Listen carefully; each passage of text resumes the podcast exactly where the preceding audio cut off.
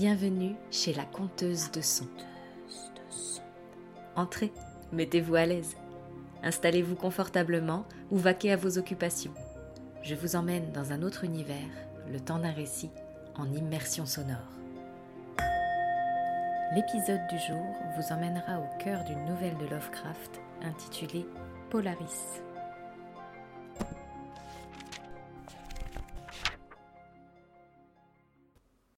À travers la fenêtre de ma chambre, l'étoile polaire brille d'une étrange lueur. Pendant les longues heures infernales des ténèbres, elle est là, qui étincelle. Et en automne, lorsque les vents mugissent avec rage, lorsque les arbres du marécage aux feuilles rougeâtres bruissent dans le petit matin, alors que la corne lunaire pâlit, je m'assieds près de la croisée et contemple l'étoile. Tombant de la voûte céleste, l'éclat de la scintillante Cassiopée vacille au fil des minutes, tandis que Charles Wayne, le bûcheron, commence à travailler au milieu de la brume détrempée du marais. Juste avant l'aurore, Arcturus clignote sur le cimetière, et au loin, la chevelure de Bérénice luit, étrange, dans l'est mystérieux. La polaire, elle, darde ses rayons cendrés et froids sur la terre, clignant hideusement comme un œil fou qui essaie de transmettre un message, mais qui a tout oublié, excepté qu'il avait un message à remettre. Quelquefois, quand le ciel est nuageux, je réussis à dormir. Je me rappelle la nuit de la grande aurore, lorsque les reflets de cette lumière démoniaque jouaient sur la fondrière. Un passage de lourds nuages en masqua les rayons, et je m'endormis. Ce fut dans le dernier halo d'un croissant de lune que j'aperçus pour la première fois la cité. Elle reposait, sereine et engourdie, sur un curieux plateau situé au creux d'un vallon, lui-même entouré de pics insolites. Ses murs, ses tours, ses colonnes, ses dômes et ses trottoirs étaient en marbre blafard. Dans les rues de marbre, des piliers de marbre portaient sur leur partie supérieure les têtes sculptées d'hommes barbus au visage austère. L'air était léger, immobile et chaud. À peine dix degrés au-dessus du zénith luisait l'étoile polaire. Longtemps, j'observai la ville, mais le jour ne se leva point. Après que la rougeoyante Aldébaran, qui chatoyait bas dans le ciel, eut accompli un quart de sa route autour de l'horizon, je vis de la lumière et de l'animation dans les maisons et dans les rues. Des silhouettes bizarrement drapées, empreintes d'une grande noblesse, mais qui me parurent immédiatement familières, circulaient sous la pâle lumière de la lune déclinante. Elles s'exprimaient avec sagacité, dans un idiome que je comprenais bien qu'il ne ressemblât à aucune des langues que je connaissais. Et quand la rouge Aldébaran eut accompli plus de la moitié de sa route, l'obscurité et le silence retombèrent. Lorsque je m'éveillais, je n'étais plus le même. Ma mémoire avait conservé la vision de la cité et mon âme s'en était fait un souvenir vague dont la nature m'était incertaine. Par la suite, quand les nuits brumeuses me laissaient dormir, je revis souvent la cité. Quelquefois, elle m'apparaissait sous les rayons chauds et dorés d'un soleil qui lui non plus ne se couchait pas, mais tournait lentement autour de l'horizon. Par les nuits claires, l'étoile polaire brillait d'un éclat plus redoutable que jamais. Graduellement, j'en vins à me demander quelle serait ma place dans cette ville mystérieuse, sur cet étrange plateau perdu au milieu d'étranges pics. Au début, je me contentais d'observer en spectateur intemporel, mais maintenant je désirais m'intégrer à la vie de la cité et donner mon avis, tout comme ses habitants des hommes graves qui chaque jour réglaient leurs affaires sur les places publiques. J'en arrivais même à penser que ce n'était pas un rêve. Car pourquoi cette maison de pierre et de briques située au sommet de la colline, entre un sinistre marécage et un vieux cimetière, pourquoi cette chambre où pénétrait chaque nuit l'étoile polaire serait-elle plus réelle que la cité? Une nuit, alors que j'écoutais une conversation qui se déroulait dans un grand parc plein de statues, je perçus un changement. Et je compris que j'étais enfin physiquement présent dans la ville. Je ne venais plus en étranger sur le plateau de Sarkia, entre les pics Noton et Cadiphonec, dans les rues de Latoé. Mon ami Alos avait pris la parole et son discours plut à mon âme. C'était celui d'un homme courageux et d'un véritable patriote. Cette nuit-là, Daikos avait été destitué et les Inutos reprenaient les hostilités.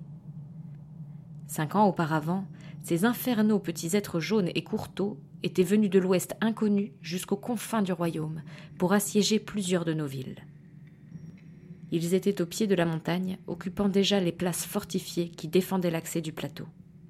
À moins que chacun d'entre nous n'opposât aux envahisseurs la résistance de dix hommes, nous étions perdus. Ces êtres trapus étaient passés maîtres dans l'art de la guerre.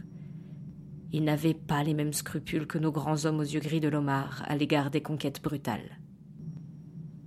Alos, mon ami, commandait toutes les forces du plateau, et c'est sur lui que reposait le dernier espoir de notre pays. À cette occasion, il évoqua les dangers qu'il faudrait affronter, et il exhorta les hommes de la Toé à se montrer aussi courageux que leurs ancêtres, les vaillants lomariens, qui avaient victorieusement balayé les Gnovkets, cannibales aux grands bras et à la longue chevelure, lorsqu'ils avaient été forcés d'évacuer Zobna vers le sud, devant la progression d'une immense nappe de glace. Alos me refusa le droit de me battre aux côtés de ses guerriers. Il savait que j'étais faible et sujet à d'étranges malaises lorsque j'étais soumis à des efforts et à des privations. Comme j'avais les yeux les plus perçants de la ville, et ce, malgré les longues heures que je passais chaque jour à étudier les manuscrits pnacotiques et les écrits philosophiques des pères obnariens, mon ami, qui ne voulait pas me condamner à l'inaction, se reposa sur moi d'une tâche de la plus haute importance. Il m'envoya comme vigile à la tour de guet de Tapnen. Si les Inutos essayaient de surprendre la garnison de la citadelle par le col du pic Noton, je devais donner le signal de tir à nos soldats, qui sauveraient ainsi la ville d'un désastre immédiat. J'étais seul dans la tour, car chaque homme valide était requis à la défense des cols. Mon cœur me faisait mal à force d'excitation, et je n'avais pas dormi depuis plusieurs jours, de fatigue. J'aimais l'Omar, le pays qui m'avait vu naître, et Olatoé, la cité de marbre entre les pics Noton et Cadiphonec. J'étais fermement décidé à assumer toutes mes responsabilités. Mais tandis que je me tenais à l'affût, dans la pièce située au sommet de la tour, j'aperçus la corne lunaire avant son ultime déclin, rouge et sinistre, clignotant à travers les vapeurs qui stagnaient au-dessus de la lointaine vallée de Banoff. Par une ouverture du toit, la pâle et scintillante étoile polaire se mit à frémir, comme si elle était vivante, et à me provoquer comme un démon tentateur. Il me semblait qu'elle me murmurait de mauvais conseils, m'enjoignant de m'enfoncer dans une somnolence traîtresse, à l'aide de cette litanie au rythme diabolique.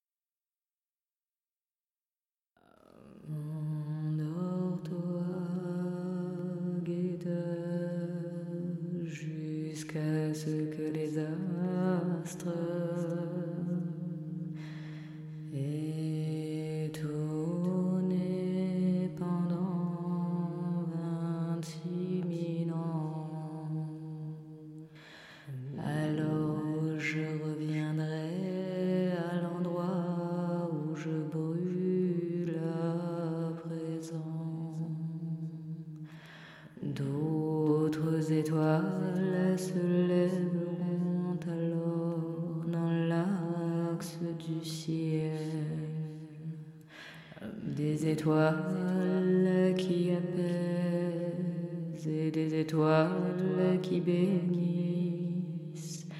avec une douce miséricorde. C'est seulement lorsque j'aurai terminé mon périple que le passé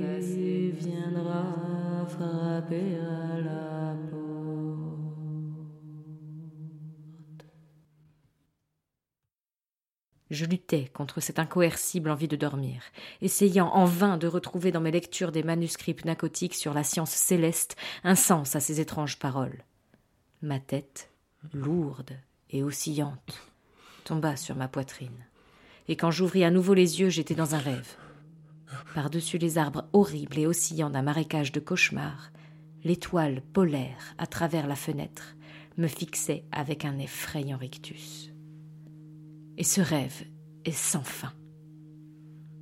Parfois, je hurle frénétiquement de honte et de désespoir, suppliant les créatures de rêve qui m'entourent de me réveiller avant que les Intos ne franchissent le col de Noton pour prendre la citadelle par surprise. Mais ces créatures sont des démons. Elles me disent que je ne rêve pas. Elles se moquent de moi.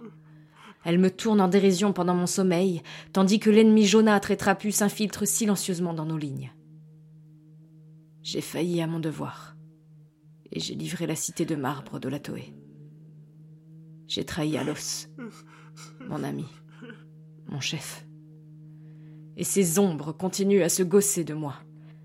Elles m'affirment que le pays de l'Omar n'existe nulle part ailleurs que dans mon imagination ténébreuse, que dans ces contrées où l'étoile polaire brille haut dans le ciel et où la rouge Aldébaran se déplace bas sur l'horizon, il n'y a jamais eu que glace et que neige depuis des millénaires, et aucun homme, si ce n'est des créatures jaunes et rabougries, flétries par le froid qu'on appelle esquimaux et pendant que je me tords dans les affres de la culpabilité, essayant convulsivement de sauver la cité pour laquelle le péril augmente de minute en minute, luttant sans espoir pour me débarrasser du rêve de la maison de pierre et de briques dressée sur la colline entre un sinistre marécage et un cimetière, l'étoile polaire, diabolique et monstrueuse, darde de la voûte ténébreuse ses rayons cendrés et froids, clignant hideusement comme un œil fou qui essaye de transmettre un message, mais qui a tout oublié excepté qu'il avait un message à transmettre.